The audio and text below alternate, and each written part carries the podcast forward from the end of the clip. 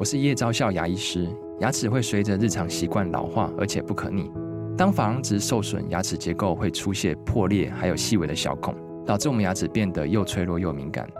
这边我真心推荐贝欧尼修复牙膏，内含 BioHAP 成分，搭配正确的刷牙习惯，经科学实证，可在两周有效让牙齿再矿化，修复受损珐琅质的细微小孔。相关资讯及购买通路，请参考资讯栏连结。本节目由生鲜食材科技出品，欢迎收听数位趋势降子读，我是科技大叔李学文，我是跨领域专栏作家王维轩 Vivi。我们今天挑了一则专文，是来自于这个《远见》杂志，它的标题叫做“爆红台股榜长玄机”哦，AI 概念股还能红多久？哎呦、哦，变成是个股市节目了，是不是？其实不是啦，是里面有些资讯还蛮值得大家参考的啦，嗯，是不是？他说啊，今年上半年的这个总经环境，就是总体经济环境，虽然仍然在动荡中，陆续有这个银行倒闭啊、美债危机等等的一个干扰啦，但不管是股市还是债市啊，大多呈现上涨的格局，没有错啊。其中第二季的这个 AI 题材再次激励特定的个股。资金动能哦，更外溢到台股哦，但是 AI 概念股已经涨过一大波了，现在上车还来得及吗？这是非常多人关心的话题嘛，对不对？是，那因为 AI 概念股发烧嘛，那美股受到科技股飙升拉抬，在今年六月的时候来到了今年的新高哦。是，但是呢，经济衰退的潜在风险依然是不可以轻忽的。嗯，那根据 Bloomberg 的统计，截至今年的六月二十六日。S&P 五百指数累计今年涨幅是十二点七十四 percent，嗯，其中呢，主要受惠于 AI 带动上涨的科技股是。那 Nasdaq 的指数呢，今年涨幅大概有超过百分之二十七，哇！但是呢，因为市场担忧经济衰退的风险以及俄罗斯的政治动荡，美股在六月下旬走跌。是。那台湾科技厂能够参与其中的？当然，包括以下三大半导体投资的领域啦。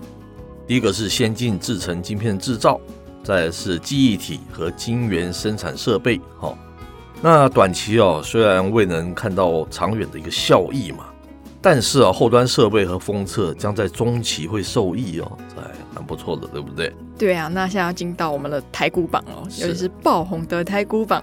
有哪些的 AI 概念股呢？台股方面，根据 Yahoo 的奇摩股市 App 先前公布的第二季十大爆红台股榜，嗯，Yahoo 指出啦，随着生成式 AI 话题席卷全球产业，延伸应用和技术发展也成为市场焦点，AI 概念股呢纷纷入榜，相较第一季的榜单，可谓满血复活。是，那伺服器大厂的广达嘛，受惠 AI 题材。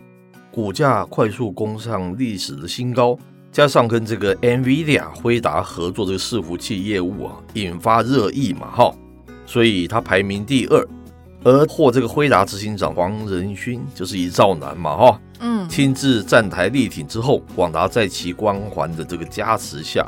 董事长的这个林百里啊，也在股东会上指出，布局 AI 多年，今年步入一个收割期了哈。他布局好像十多年的时间。对啊，真的是要蹲很久。是。那董事长林百里也进一步指出了，他非常幸运的赶上了 AI 的转型时代，将来的产品呢，包括像是 PC 就电脑嘛，云端伺服器都会用到 AI 的新技术。嗯，相信它的前景会更好。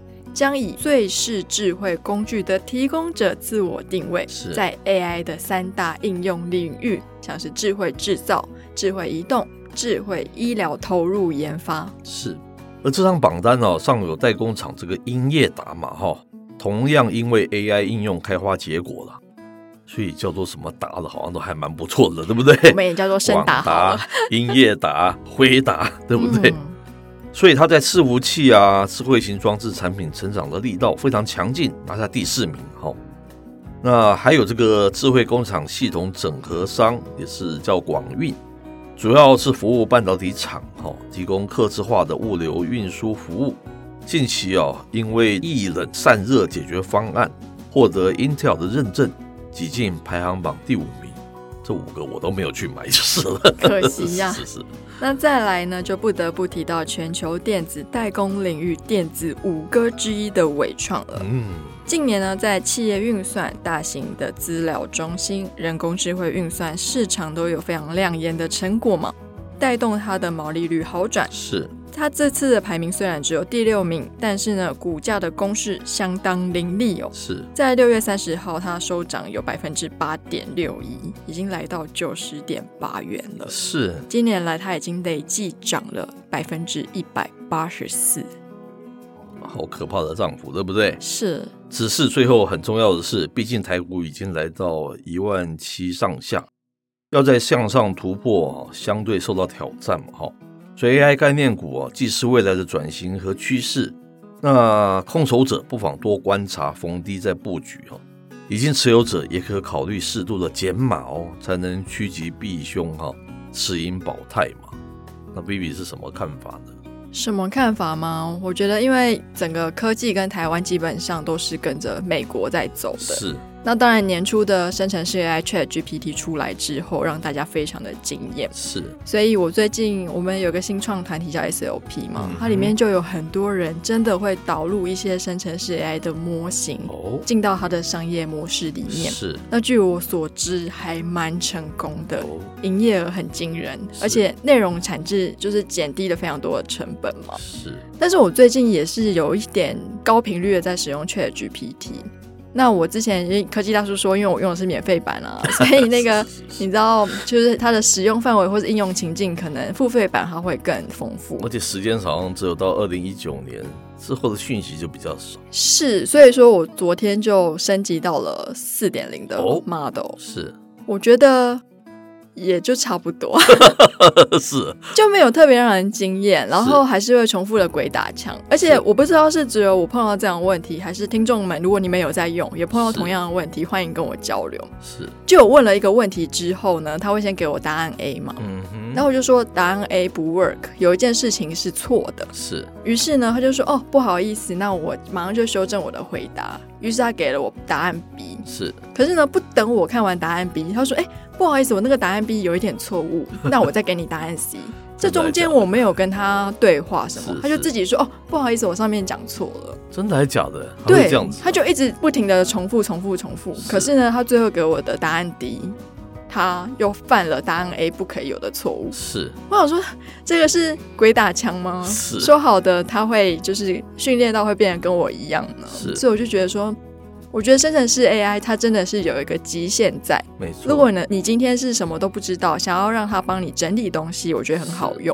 可是如果你是一个全白的东西，要去问他，他很难帮你判断说它是对还是错。是，而且我觉得还有跟领域有关了哈。嗯。有些领域是很没有那么样的那个高度专业的，没有那么是进入门槛没有那么高的，我相信他会给你还不错的答案。那有些是非常冷的，对不对？非常 niche 的这样子的一个领域，嗯，那一般人不太容易理解的。我觉得你问他的话，他会给你相对的是不会那么正确的答案啊。我的判断是这个样子了哈。是，但是要问我说那个 AI 的前景，我个人看法是这样子的。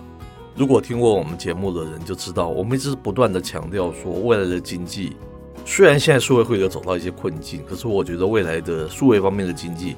还是会在这个汇流这个部分，还不太会走到分流，还不见得那么会成功了哈。但苹果有推出它的 Vision Pro，对不对？那是算是分流，因为就是相对的是比较少数人去使用。但它会不会成功，我们现在还是质疑的。更不要说会走到一个新的汇流，像是车联网啊，还是元宇宙，大家都知道他们现在发生了什么的状况，对不对？所以我觉得未来应该蛮长的时间，还会是在现有的数位汇流里面的一些像应用啊、服务内容这个部分，我觉得会在这个里面破坏式创新。可是 AI 其实就是刚好在这个地方扮演一个非常重要的一个角色。我看法是这样子啦，除非你新的东西出来，否则我觉得 AI 这个话题应该还会持续一段时候吧。我个人看法是这样子。是，那我觉得就很吃各行各业怎么样运用这个工具。举例来说，我那个同学他是做一个法律相关的 App。是，那它是 for，例如说你是法官或检察官可以使用，就比较高阶的。是，可是它也提供一般民众，你可能对法律有问题，你可以去咨询。那它就是导入生成式 AI，等于是它把很难懂、很艰涩的条文，变得是比较白话的情境告诉你。是，我觉得这个就是哎，可是它也是分流，因为法律嘛，就是一个分流。没错。其实全世界我觉得很难再向 OpenAI 推出一个这么多人使用的 AI 人工智慧的工具。其实最后还是会回到各个产业。